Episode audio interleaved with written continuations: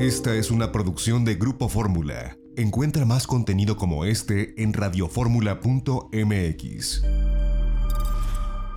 Estás escuchando Itinerario Turístico. Continuamos. Pues yo le agradezco mucho que nos tome la comunicación para la audiencia de Grupo Fórmula a Enrique Beltranena, CEO de Volaris, pues una de las empresas más consolidadas en el mercado aeronáutico, no solamente nacional, sino también en América Central y en los Estados Unidos con relación a los viajes a México. Gracias, señor Beltranena, ¿cómo le va? Un gran gusto, José Antonio. Muchísimas gracias por tenerme aquí en Radio Fórmula y con tu audiencia. Pues nos llama mucho la atención y le hemos llamado porque, bueno, pues como todos supimos, Volaris firmó la compra eh, inicial de 171 motores GTF para estas 80 aeronaves que estarán recibiendo estos A320 Neo de Airbus entre 2023 y 2028, porque marca pues una diferencia para quienes viajamos en avión con relación al desempeño, al alcance, al combustible. Eh, cuéntenos cómo se toma esta decisión en un momento pues complicado donde los números quizás no son los mejores, pero me parece es una apuesta por el futuro de Volaris, ¿no? Definitivamente, José Antonio. Mira, nosotros hicimos una compra conjunta con el grupo Índigo, que es uno de nuestros accionistas, hace tres años en un proceso que se llevó a cabo, eh, eh, en una licitación, digamos, que se llevó a cabo, eh, haciendo competir a Boeing contra Airbus para la compra de más de 440 aviones que eran para cuatro aerolíneas, para Volaris, para Frontier, para Wizz en Europa y para JetSmart en Chile. Ese proceso terminó otorgándole eh, la licitación de los 400 y pico aviones a, Airbus. Pero cuando hicimos esa licitación, acordamos pues que queríamos eh, tener una segunda negociación o un segundo frente de negociación para negociar los motores de los aviones que iban a estar colgados en las alas de estos 80 aviones. Entonces, si tú te, tú te pones a pensar que son 80 aviones por dos motores, son 160 motores, y la diferencia para los 170 y pico motores que estamos comprando son los motores que deben de estar en spare o en repuesto para poder ejecutar las operaciones. Iniciamos una licitación en conjunto con Frontier hace dos años prácticamente para tomar la decisión de los motores y fuimos sobre un proceso donde hicimos competir a General Electric contra Pratt Whitney. El resultado es que gana la licitación de los motores Pratt Whitney y esa es la alianza que hemos establecido. Aquí hay dos elementos importantes en esta transacción el primer elemento es la, compra del motor en sí y el segundo elemento es el contrato de mantenimiento durante el tiempo que esos motores duren en el ala, que es un tiempo pues que oscila generalmente alrededor de 12 años por avión. Estos aviones estarían llegando entre el 2023 y el 2028, entonces pues es una negociación que realmente estamos hablando que nos lleva prácticamente hasta el 2040. ¿Qué tiene como consecuencias esto para nuestros clientes? Que yo creo que es lo importante y lo que me estás preguntando. El primero, pues, eh, desde el punto de vista de pasajero, es un avión mucho más silencioso y una turbina mucho más silenciosa. Es una turbina que nos permite volar con más distancia a nuestros aviones, es decir, nos da más range, en, las operaciones que hacemos y con ese range o con esta distancia que nos permite operar estos aviones ahora, podemos llegar prácticamente a las ciudades más importantes de Canadá en el norte y a las ciudades más distantes en el sur, en Punta del Este, por ejemplo. Entonces, ¿qué hace esto? Pues en términos prácticos para nuestros pasajeros, pues le da un avión más silencioso, segundo nos da un avión que nos va a permitir continuar con el plan de expansión para tener rutas más allá de Centroamérica, México y Estados Unidos, que es donde estamos hoy. Pero el tercer elemento que yo diría que es más importante que todo esto para nuestros clientes es que logramos una negociación espectacular en términos de beneficios financieros y costos para la empresa. Y eso se va a seguir reflejando en los precios más bajos, que, somos, que es lo que le proveemos a nuestros clientes todos los días. Pues estos, estos motores y esta, eh, digamos, dinámica de, de vuelo, como nos explica en beneficio del consumidor, me parece que también pues solidifican mucho esta política de punto a punto que han tenido ustedes en cuanto a la parte comercial Creo que hay otros beneficios, tal vez no tan concretos o tan evidentes para nuestros clientes, pero creo que son muy importantes. El primero de ellos, José Antonio, es que este motor, yo siempre lo explico como, como una cosa eh, importante, que en la aviación existen como cambios cuánticos o, o cosas que, que realmente dan un brinco enorme cada cierto número de años evidentemente somos una empresa de tecnología y los aviones son, son tecnología, entonces tienen evoluciones diarias o, hay equipos nuevos y cosas nuevas. Pero estos motores este, sí marcan un cambio en la historia de la aviación. Marcan un cambio en la historia de la aviación porque producen una reducción en el consumo del combustible cada motor de 16% del costo con respecto al costo que tenemos hoy casi 18% o 19% si incluimos los otros equipos que les hemos puesto a estos nuevos aviones. El tener una reducción de 19% en el costo del combustible eh, es, es, muy grande porque eso representa el 40% de los costos de la aerolínea hoy por hoy. Hay otros beneficios que vienen de la mano con esto. Evidentemente, si estás quemando menos combustible, estás emitiendo menos emisiones de dióxido de carbono eh, y esto pues es muy importante desde el punto de vista del medio ambiente, pero también tiene una emisión del 16% de las emisiones de dióxido de carbono y una reducción de prácticamente el 50% de las emisiones de nitrógeno. Y el tercer tema que es un poco lo que yo hablaba en términos de confort, de confort, de ser más confortable para el pasajero, que tiene una reducción de la huella de sonido de más del 50%. Entonces son beneficios concretos que nos ponen también y nos alinean a nosotros con nuestras metas de reducciones de emisiones y nuestro trabajo en convertirnos en la aerolínea más verde del continente americano. Esto pues también representa, como dice, beneficios no solamente para sus clientes, para quienes vuelen con Volaris, sino para la gente que vive alrededor de los aeropuertos.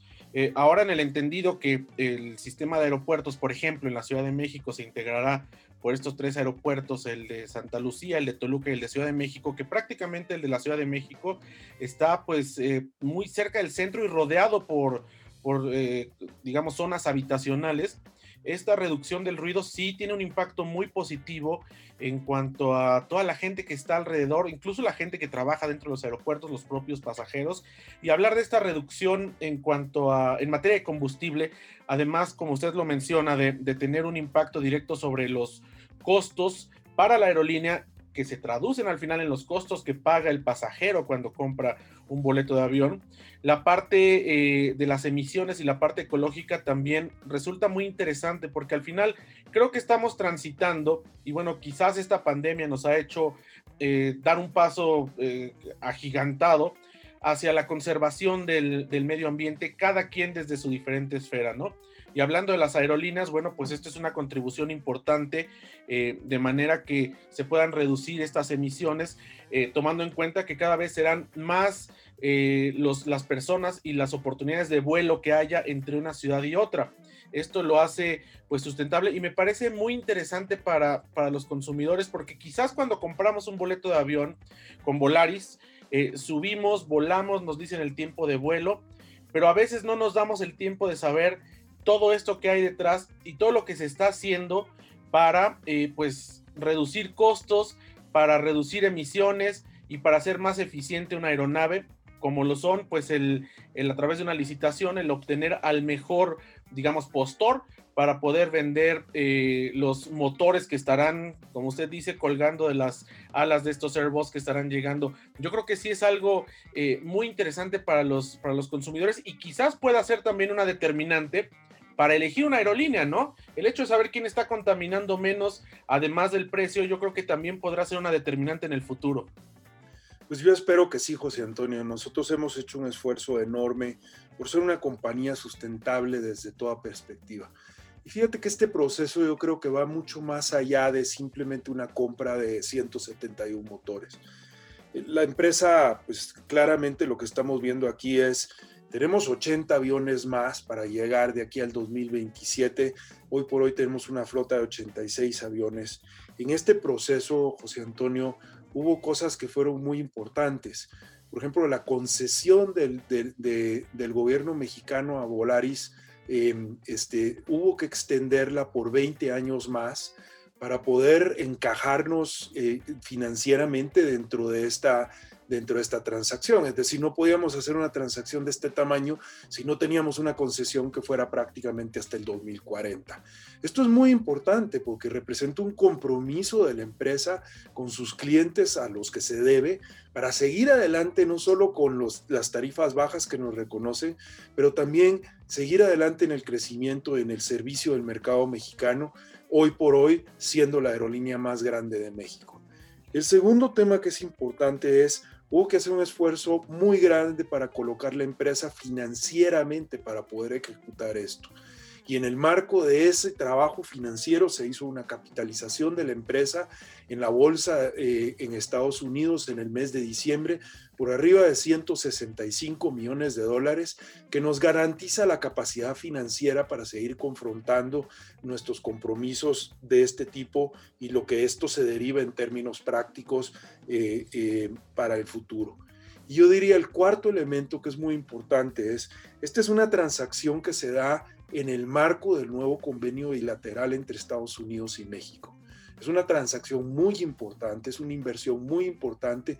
Generalmente esas transacciones en estos montos enormes de miles de millones de dólares suceden de Estados Unidos para acá, pero en este caso es México quien está haciendo una inversión en un motor que realmente es el, el state of the art de la aviación en este momento y lo hacemos en el marco de ese convenio y bajo el marco, bajo ese convenio, se nos exige cumplir con una serie de, requisitos. Uno de ellos es demostrar que tenemos eh, una operación laboral totalmente certificada y con un sindicato que verdaderamente está velando por los derechos de los trabajadores en Volaris. Nuestro sindicato, el Estía, llevó a cabo un proceso de em, reafirmar o de, reaprobar o de eh, con los, con los embajadores, con los empleados de Volaris, y más del 89% de nuestros embajadores eh, aprobaron por votación el, el, acuerdo laboral que tenemos hoy vigente en Volaris para operar en los siguientes años. Esto es fundamental, especialmente en el marco de la aviación que está tan revuelto hoy por hoy en el tema laboral. Era muy importante darle esa seguridad y nuestros embajadores, como les llamamos a, la a, las personas que trabajan en Volaris, le han dado un sello más de garantía a Volaris de la posibilidad de poderse perpetuar y seguir adelante en su expansión en el país.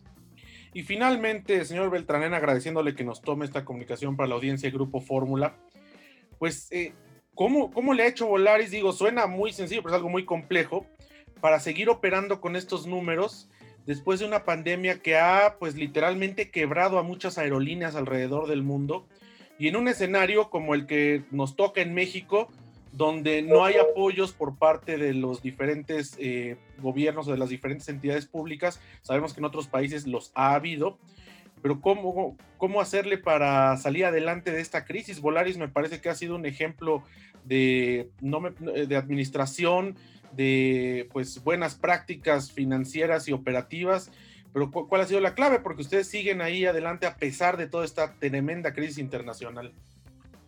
Yo te diría que son cinco cosas importantes. La primera y más importante es eh, la estructura de costos de Volaris. Es decir, somos la aerolínea eh, con más bajos costos eh, dentro de las tres operadores más eficientes en términos de costo a nivel mundial. Yo te diría que esa es la primera y eso hace pues cuando tú tienes un bajo costo, a pesar de la crisis, pues puedes administrar mejor tus gastos en general. El segundo tema es haber estado bien capitalizados en el momento que inició el problema. Volaris tenía unos niveles de liquidez en caja muy importantes, arriba de 450 millones de dólares en caja al iniciar la pandemia. Y hemos, hemos trabajado con arriba de 365 proveedores y arrendadores y bancos, etcétera, para poder administrar y mantener nuestros niveles de caja, que hoy por hoy incluso están por arriba de ese número. la tercera cosa yo te diría es eh, pues tener un negocio que realmente funciona a pesar de una crisis como esta.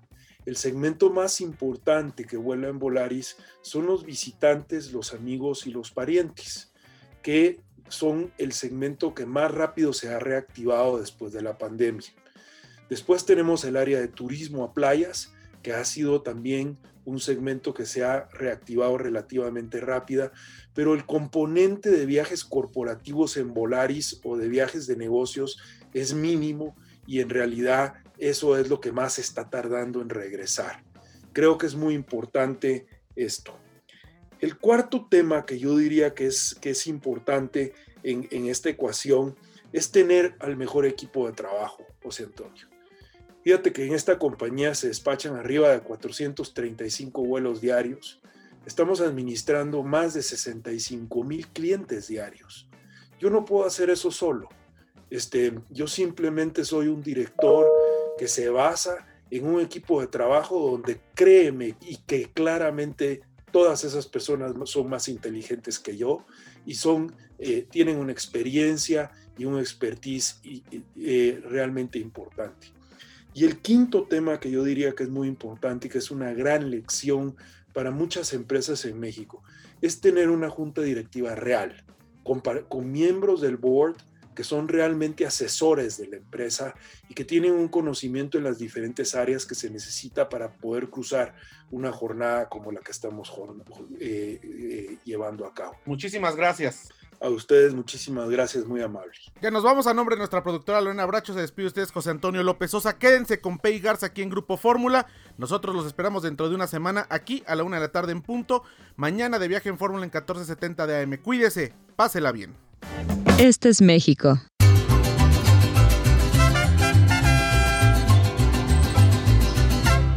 Este es el Caribe.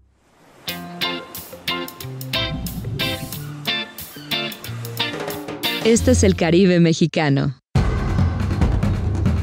Dos mundos llenos de emociones, aguas turquesas y playas de arena blanca.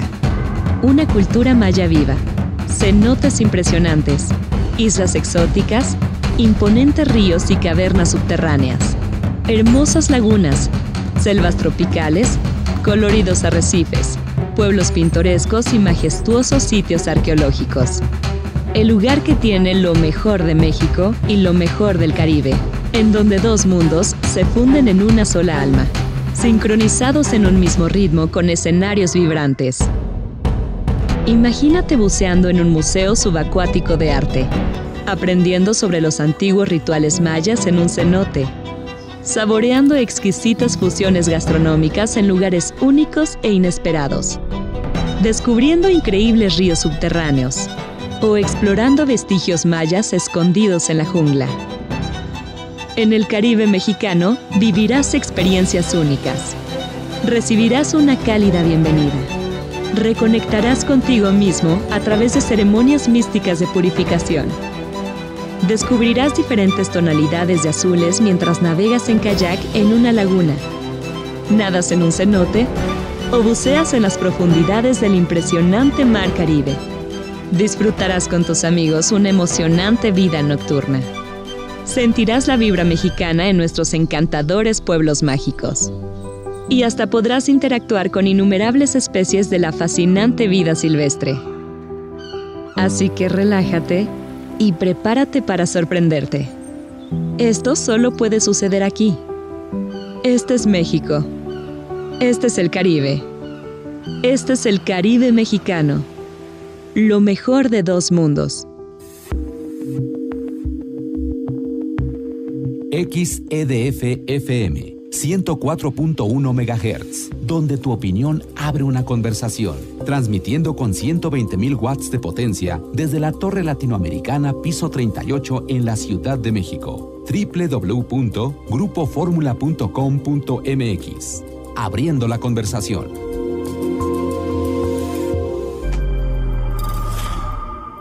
Esta fue una producción de Grupo Fórmula. Encuentra más contenido como este en radioformula.mx.